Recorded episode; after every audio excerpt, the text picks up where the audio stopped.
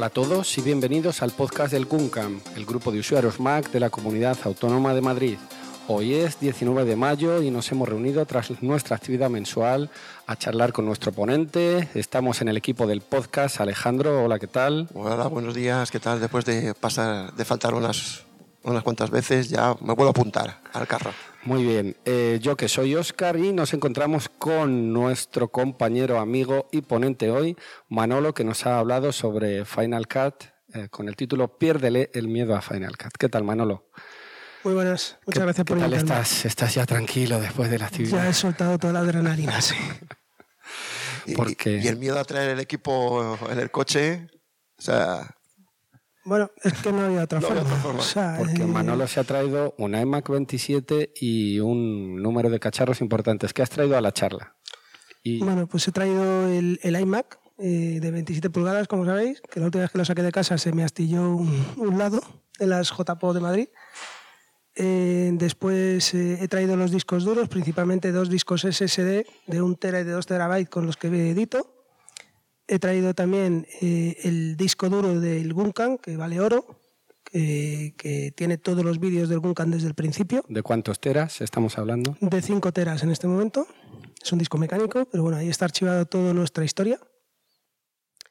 Y luego, bueno, pues he traído también el disco, por si lo utilizaba, el disco donde tengo todas las, eh, la- todo lo que es la música de iTunes, por si vamos a hacer alguna, alguna inserción, pero bueno, al final no, no ha hecho falta. Y bueno, pues todo el equipo que, que utilizo, cámaras, cámara de acción, eh, un, una Dolly portátil que me, que me he comprado hace poco, eh, un croma, hemos traído un croma para hacer alguna cosilla. Luego nos cuentas el experimento del croma que ha estado muy chulo. Y, y luego, bueno, y todos los trípodes normales, eh, la mochila de transporte, donde he encontrado una mochila donde puedo llevar prácticamente todo mi material, que espero darle bastante uso. Y creo que nada más. Bueno, la cámara de acción y el dron. Sin mi dron no salgo. muy bueno, ese ya va en la cámara, en la mochila nueva que te has comprado. Sí, iba también el dron ahí dentro. Y Lo que pero pasa es que no lo hemos sacado. La buscaste, la buscaste especialmente para que entrara todo lo que tienes, hasta con espacios para el dron, portátil y todo. Sí, a ver, tengo, sabéis que tengo previsto un viaje en agosto, porque hace 25 años que me casé con mi mujer, y estaba buscando una mochila para llevarme todo y van a ser 15 días al otro lado del mundo casi y, y quiero, bueno, pues llevar todo el material de grabación que pueda. Sí, que además que vaya en cabina para que eso no se pueda facturar. A ser posible, no sé, tengo que medir porque a lo mejor es un poco grande la mochila. Espero que pueda entrar. Muy bien, cuéntanos, el objetivo de hoy era que aprendiéramos unos conceptos básicos de Final Cut, pero sobre todo que viéramos cómo eh, gestionas los vídeos eh, y la forma en los que los montas, ¿no? Sí, por un lado era contar el flujo de trabajo que tengo cuando edito un vídeo, que, que veáis un poco pues cuál es el proceso, también pensando a ver si sale alguien que me sustituya algún día. Pero bueno, un poquito como, como es todo, eh, sobre todo que veáis que Final Cut, eh, aunque tiene una curva de aprendizaje que al principio puede parecer un poquito complicada, realmente no lo es tanto. Eh, hay mucha información y además para los que no dominamos el inglés, como me pasa a mí, ahora ya cada vez hay más información en español, que eso es, eso es muy bueno en Internet, como, como todo. Y bueno, pues aparte que, que la gente se divirtiera y que viera que con poquitas cosas podemos hacer efectos especiales, podemos hacer terminaciones casi profesionales para nuestros vídeos domésticos, que al Claro. final es para tenerlo, bueno, pues para verlo cuando queramos. Claro, ¿y ¿Tú, ¿Tú cómo buscas información para, para mejorar, para ver diferentes métodos o funciones que tiene el programa? Normalmente cuando hay algo que no me sale, empiezo a buscar información y casi siempre aparece por YouTube. Son todos, casi todos vídeos de YouTube, ¿no? Sí. ¿Sigues algún canal de YouTube sobre Final Cut? Sí, sigo el de José A. Rubio, que supongo que es José Antonio Rubio o algo así, que tiene mucha información sobre drones y habla también de Final Cut. Y eh, bueno, es un tío que, que me gusta bastante cómo, cómo lo explica. Es un, es un señor que creo que vive por California o por ahí, pero es español y, hace vídeos en español. Y, luego, bueno, pues algún vídeo un poquito, algún canal un poquito más profesional que te ponen algún eh, algún capítulo de, los cursos que luego comercializan y que suele ser muy, muy interesante. Claro, tú eh, mi pregunta es, siempre al principio, ¿al principio empezaste a editar con iMovie y luego te pasaste a Final Cut o de siempre directamente desde Final Cut? Eh, no, a ver, yo empecé a editar en, en Windows. En Windows. Empecé a editar con un programa, ¿cómo se llama este programa? El Windows Movie Maker, no, por favor. No, no era Windows Ah, Movie Maker, menos era... No me acuerdo ahora mismo, era uno que vendían entonces con una tarjeta digitalizadora eh, y lo conectaba a una cámara, mi primera cámara de vídeo 8, que era una cosa. Tenías que, no es como ahora que puedes mover un fichero de un sitio a otro, sino que tenías que esperar a que toda la cámara reprodujera todo el Sí, vídeo. sí, yo tengo la mía también, con eso sí. Eh, y a partir de ahí, bueno, pues ya cuando pasé a, a Mac, eh, empecé con iMovie, pero enseguida vi que, que había muchas cosas que no podía hacer. Por ejemplo, pues no sé, si quieres sobreimpresionar, como hoy hemos estado viendo, sobreimpresionar un vídeo sobre otro para que se vea, pues, eh, eh, pues no sé, si quieres poner en un viaje. Yo me acuerdo mucho de la película de Indiana Jones, de la primera de En busca de la Arca perdida, cuando se está viendo el, el- el avión volando y, y debajo sobreimpresiona el mapa y, y el trayecto, esas cosas me molaban mucho. Y por ahí empecé. En iMovie se puede poner un vídeo dentro de otro, pero una sobreimpresión así un poco profesional, no, claro que no. Mm. Eh, Final Cut ahora mismo, ¿qué precio tiene, Manolo? Mm, No, no lo he dicho, creo que son 300 o 299 euros. Claro, es que hay que pensarse el paso por la inversión. Claro, que tienes inversión, si te compensa, porque evitas muchos vídeos, tú en tu caso, por ejemplo, los del Guncam, luego los de Drone y los tuyos personales de, de con tu familia, fin de semana, sí, pero es que es un gasto grande. Es un gasto importante, sí. Eh, lo que pasa que, bueno, eh, si calculo todos los años que llevo ya con ello, yo compré Final Cut en 2013 y estamos en 2018, llevo cinco años utilizándolo, Y se te ha ido actualizando hasta ahora sin pagar sin nada. pagar nada. Y cada vez eh, tiene mejores. Por ejemplo, una de las cosas que se me ha olvidado comentar es que ahora, por ejemplo, tiene soporte para vídeos de 360 grados. O sea, está chulo. O sea, quiero decir que es que se va adaptando a las nuevas tecnologías, a las nuevas cámaras que vamos teniendo. Sí, es que lo normal es el, so- el soporte al pasar los sistemas, normalmente te suelen cobrar. Y sobre todo con programas tan complicados De y complejos como este. momento, Apple no nos ha cobrado nunca desde que lo compré. Y, y bueno, esperemos que no lo deje como pasó con, con, ¿cómo Con? Aperture, Con Con Aperture. Aperture, de que fotografía. también la compré. Eh, hablemos de la actividad y de la cantidad de cámaras que usas para luego utilizar algo que nos has explicado, que es hacer un montaje multicámara.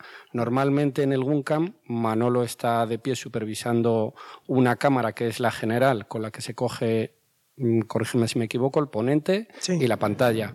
Pero luego, ¿qué más cámaras tenemos? ¿O hemos llegado a tener? Bueno, eso A ha ido evolucionando, ¿no? Además. Mm, Sí, bueno, la primera vez que empezamos en el Guncan era con una sola cámara. Y con esa tenía que grabar la pantalla, el ponente y todo lo que pasara. Eh, y luego eso ha ido evolucionando. En este momento estamos ya con cuatro cámaras a la vez. Eh, incluso podría ser alguna más si, si consiguiéramos eh, grabar eh, la pantalla del ponente. Que no de hecho, yo hoy pensaba grabar mi pantalla y se me ha olvidado. También me pasaba a mí cuando daba las charlas Claro. al mundo de... Con lo cual ya serían cinco cámaras. Incluido la, la cámara principal, que es 4K, además. Sí, el problema que estamos empezando a tener ahora son los vídeos 4K.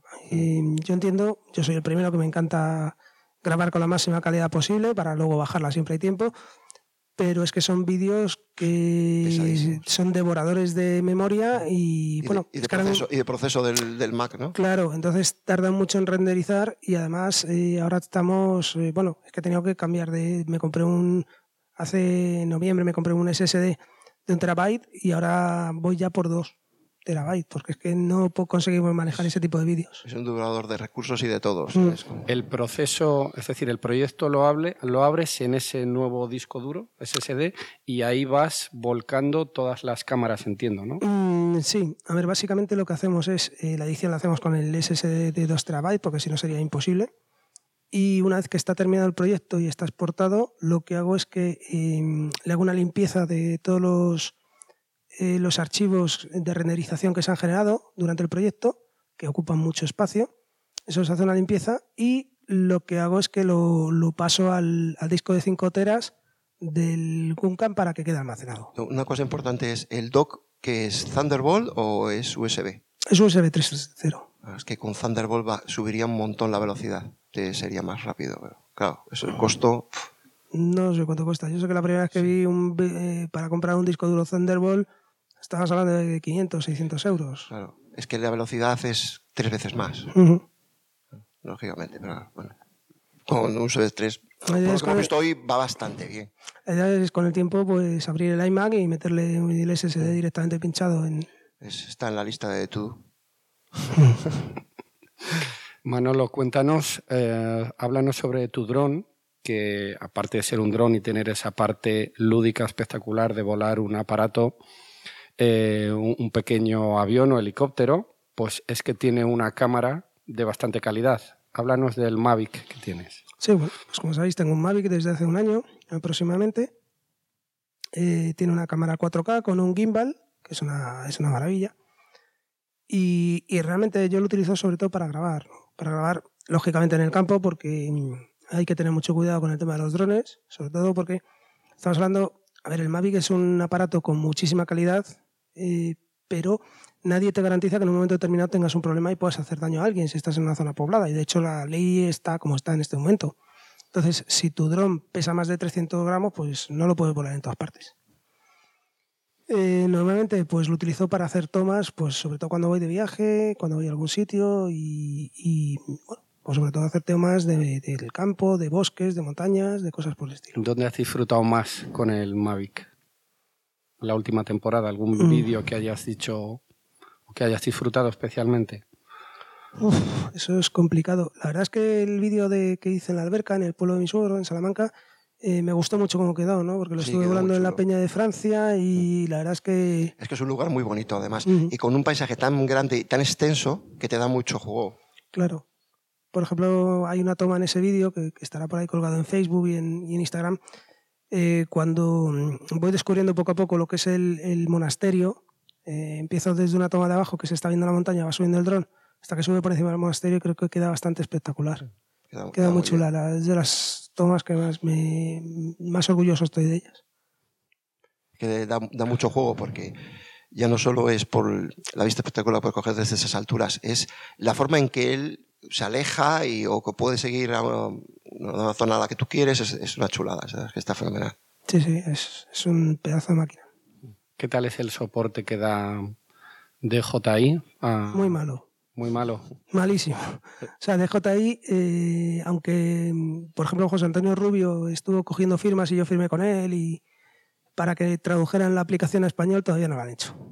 No debemos de ser pues, un mercado lo suficientemente importante para ellos. Y es, y es extraño porque es la marca es la marca, es la líder, marca de, líder y que saca productos cada dos por tres y cada vez más elaborados y, complejos, es raro que pierdan eh, todo en una, una mera, traducción de un programa. Pues no, no les, les interesa o no han podido o no les da la gana. De hecho, cada vez están sacando más drones pequeños, el Trello y... Sí. ¿Cómo se llama el pequeño? El, que tiene sí, el Telo. Eh, sí, yo estuve con el otro día con el dedo puesto en él. A punto de comprar. Levanté el dedo. Porque sé que no es, no es lo mismo que uno, pero el problema que lo bueno que tiene es que te sirve para iniciarte y puedes volarlo en todos los lados. Porque está catalogado como un dron de juguete. Y, pero claro, pierdes todas las cosas que te funcionan que tienes, por el GPS, la vuelta. ¿Qué vale el Trello? El Trello vale 99, 100 euros, creo que cuesta. Mm, interesante. Hombre, para un dron de juguetes ya está bien, pero vamos. Y lo, lo, puedes, lo puedes usar desde la pantalla del iPhone o iPad, o puedes conectar mandos Bluetooth, como son los de las consolas, al teléfono y lo puedes manejar desde él como si fuera un mando con joysticks. Está curioso, está muy curioso. En, sí, en sí no es un, se ve que no es un dron de DJI. El dron lo, fabrica otra empresa que es de drones de juguetes, pero ellos le implantan su software y el programa para el teléfono y la, como que dan un toque para venderlo como DJI. Y yo por lo que he visto vídeos, que lo he visto hasta hace, hasta hace poco, mm, me ha gustado. O sea, como juguete, no como un dron, ya como Mavic y eso que ya es otro nivel. O sea. Háblanos de mm, este vídeo que nos has intentado explicar porque has traído un croma, que para el que no lo sepa, el croma es un tono de color que suele ser verde, aunque puede ser otro color. Entonces, con ese vídeo, con el fondo verde, tú luego puedes o poner una imagen o poner otro vídeo, ¿no? Eso es. Y teníamos aquí algo de Star Wars. Cuéntanos cómo, lo has montado. Bueno, eh, quería un poco explicar lo fácil que es eh, hacer un croma en casa Realmente es, una tela, una tela que vale 9 euros en, cualquier tienda de estas que tenemos por internet. Y mm, normalmente son de color verde o de color azul. Eh, normalmente el verde como eh, es, el más fácil de quitar y bueno, de hecho Final Cut lo hace de maravilla, tiene una, vamos, una opción que es incrustación y, te quita pues ese color y puedes, y puedes poner cualquier cosa por detrás. Eh, mi idea pues era explicar, eh, por ejemplo, en el tema de Star Wars, que nos gusta a todos, la, la, película, lo que es el episodio 4, que sería para, para, los que somos ya muy mayores, la primera película. De hecho, no se llamaba Una Nueva Esperanza, se llamaba La Guerra de las Galaxias. Entonces, eh, digo, bueno, eh, el momento que están los robots en el, en el desierto y tal, digo, ¿por qué no incorporamos también a BB8 con al lado de R2D2 y C3PO? Y entonces, mm, como en un cumpleaños, como soy tan cacharrero, pues me regalaron un BB8 de estos que se maneja desde el iPhone pues eh, jugando con el croma, tardé unos 20-25 minutos en conseguir una toma que me, que, me sirviera, o sea, quiero decir, hay un trabajo de preparación, de, grabación, etc. Y, bueno, pues ahí lo habéis visto, que, sale BB8 junto a R2D2 y C3PO. Ha quedado muy chulo. A mí el que me ha encantado es el vídeo de tu hija. Me ha, me ha, encantado. Que la hemos clonado. Sí, el sí, sí. de Noelia, que eran tres o cuatro Noelias, ¿no? Tres Noelias, ¿no? Tres Noelias. Que hablaban entre ellas, cuidado. Claro, eh, ese es el tema, tienes que... Eh, bueno, era otra chorradilla, ¿no? Quería clonarla, yo la idea era hacer dos y de pronto mi hija me dijo, ¿y por qué no tres, papá? Digo, eh, porque una va a estar en medio, tiene que dirigirse a una, tiene que dirigirse a la otra y tal. Pero bueno, lo preparamos, lo guionizamos eh, le estuve dando la réplica en cada una de las tres grabaciones, la hice cambiarse de ropa en cada grabación para dar... que cada una de ellas, de los clones, tiene una ropa diferente, es que, es que encima es que está muy Claro, y a partir de ahí, pues, eh, bueno, pues he visto el resultado, es, se tarda, realmente se tarda muy poquito en hacer esa edición. Eh, lo que más se tarda es en quitarle el sonido a la parte que le estoy dando la réplica para que no, no se oiga mi voz, solo se oiga la suya. Y bueno, pues el resultado con muy poquito es bastante, bastante chulo. Pero, por ejemplo, para editar, eh, ¿usas el trackpad o el ratón o qué usas? No, el trackpad. Con el mismo trackpad te, es suficiente como para editar y moverte he intentado, por, los menús. Y he intentado hacerlo con tarjeta digital. Eh, tableta. Con digital. perdón, con una tableta digital. Perdón, y, y no lo he conseguido. No consigo acostumbrarme. Tengo, a lo mejor es que también necesito más tiempo. Entonces lo hago de esa manera. La tableta, yo por lo que veo, suele requerir mucho tiempo de adaptación. Eh. y que te enseñan. Que te enseñen.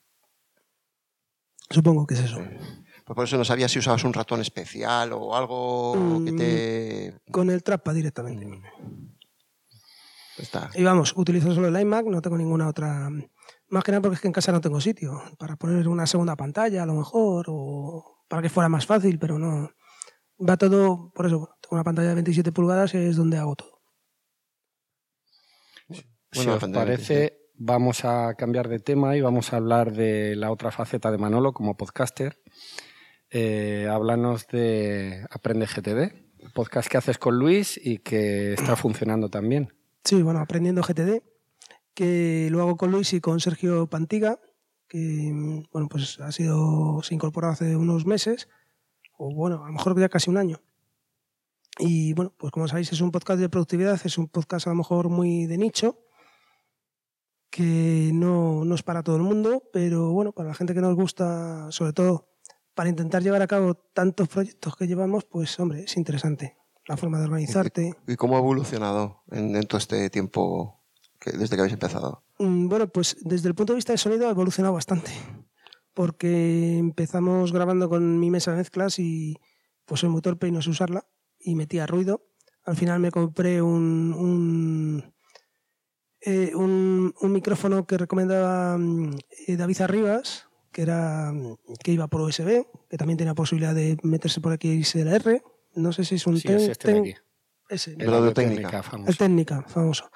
Entonces lo utilizo por USB y con eso hemos quitado bastantes ruidos. Y luego, bueno, pues entre Chema y Pello, que nos echaron una mano al principio con el sonido para mejorarlo un poquito, y luego la verdad es que el año pasado, las JPO de, en octubre en Alicante, tuve la ocasión de, estar charlando con David Arribas y me ayudó muchísimo para, terminar de, normalizar todas las pistas y mejorar el sonido. Yo creo que ahora se oye bastante bien.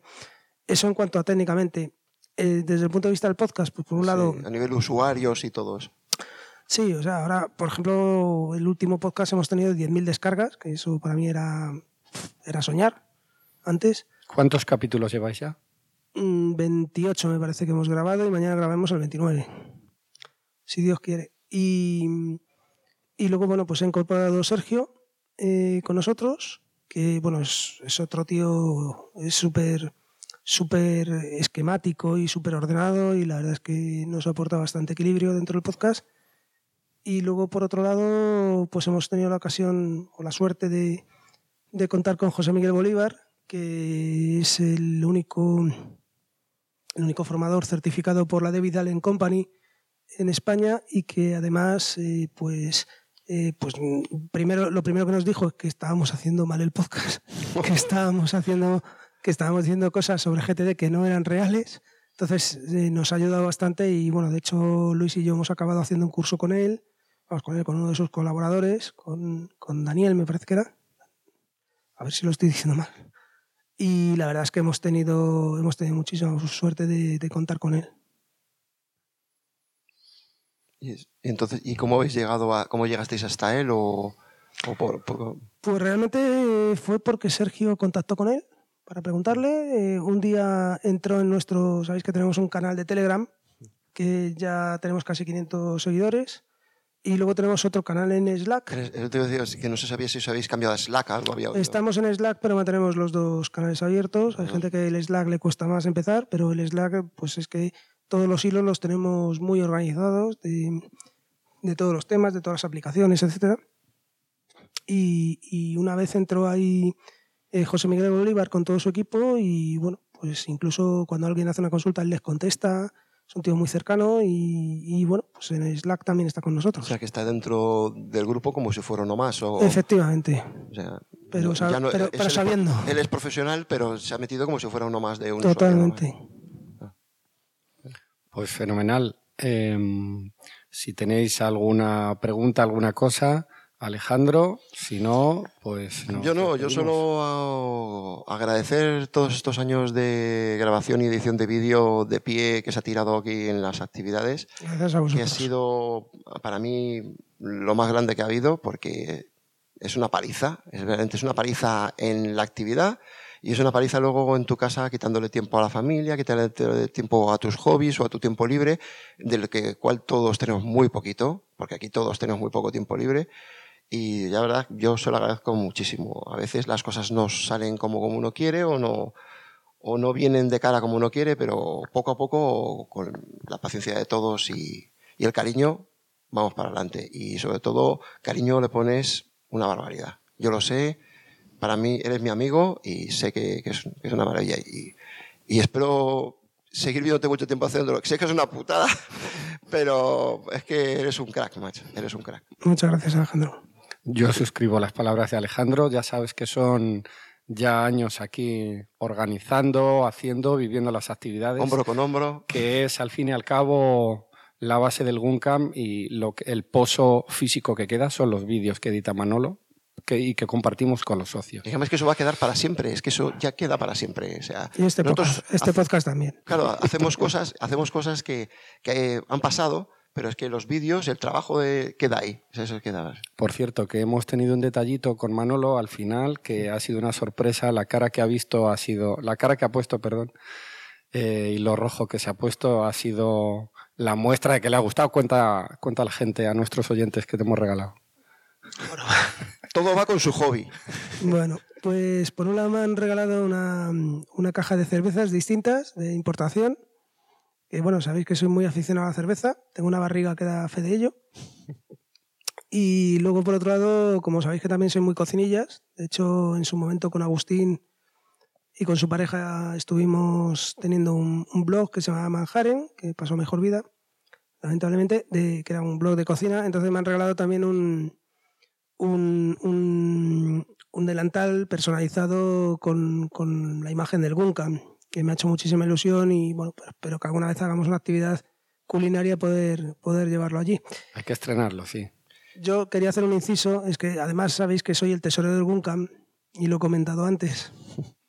Entonces yo le había dicho al presidente, a Tony, que por favor no me hiciera ningún regalo porque cuando hacemos un regalo a un ponente, pues al final la pasta sale de la cuenta del Guncam y yo soy el tesorero y tengo que autorizar ese pago. Entonces no me parecía normal eh, ahora autorizar un pago para hacerme un regalo a mí. Autorizar pagos. Te voy a dar yo a ti autorizar pagos para regalos. No, sé, es, es el problema. Para bueno, este regalo quedas totalmente desautorizado. Eso es. Que desautorizamos nosotros. Qué mamones. Bueno, pues eh, despedimos el podcast comentando que el mes que viene eh, vamos a tener a un socio de Valladolid, a Gerardo, que nos va a hablar de, a ver si lo ha dicho. Sí, si conexión al coche con un, A con través un del interface OEDB. y que puedes, sí, OEDB, que- que y que puedes controlar desde el iPhone. Es decir, cómo obtener información de tu coche y verlo en tu dispositivo a través de un conector Sí, Bluetooth. un interface, sí, Eso es. Bluetooth. Pues esto va a ser en junio. Eh, gracias a todos por escucharnos. Gracias Manolo. Gracias a vosotros. Gracias Alejandro. Eh, gracias a todos y nos vemos en la próxima. Nos vemos en la próxima. Un saludo. Hasta luego. Hasta luego.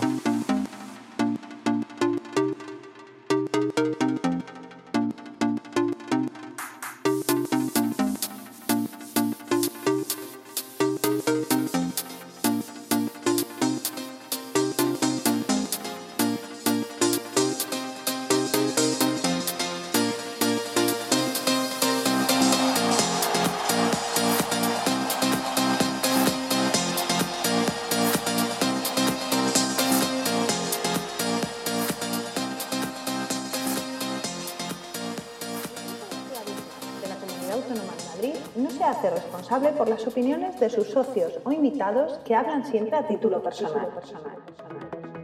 Puedes encontrar este podcast y otros interesantes contenidos, así como los datos de contacto del GUM, en la web www.gumcam.org. Si quieres suscribirte puedes encontrarnos en iTunes y si quieres contactar con nosotros puedes hacerlo mediante la dirección de correo podcast.guncam.org, en la cuenta de Twitter guncam-org, así como en el apartado específico dentro de la página de la asociación Guncam. Si te ha gustado este podcast, entra a iTunes y valóranos. valóranos.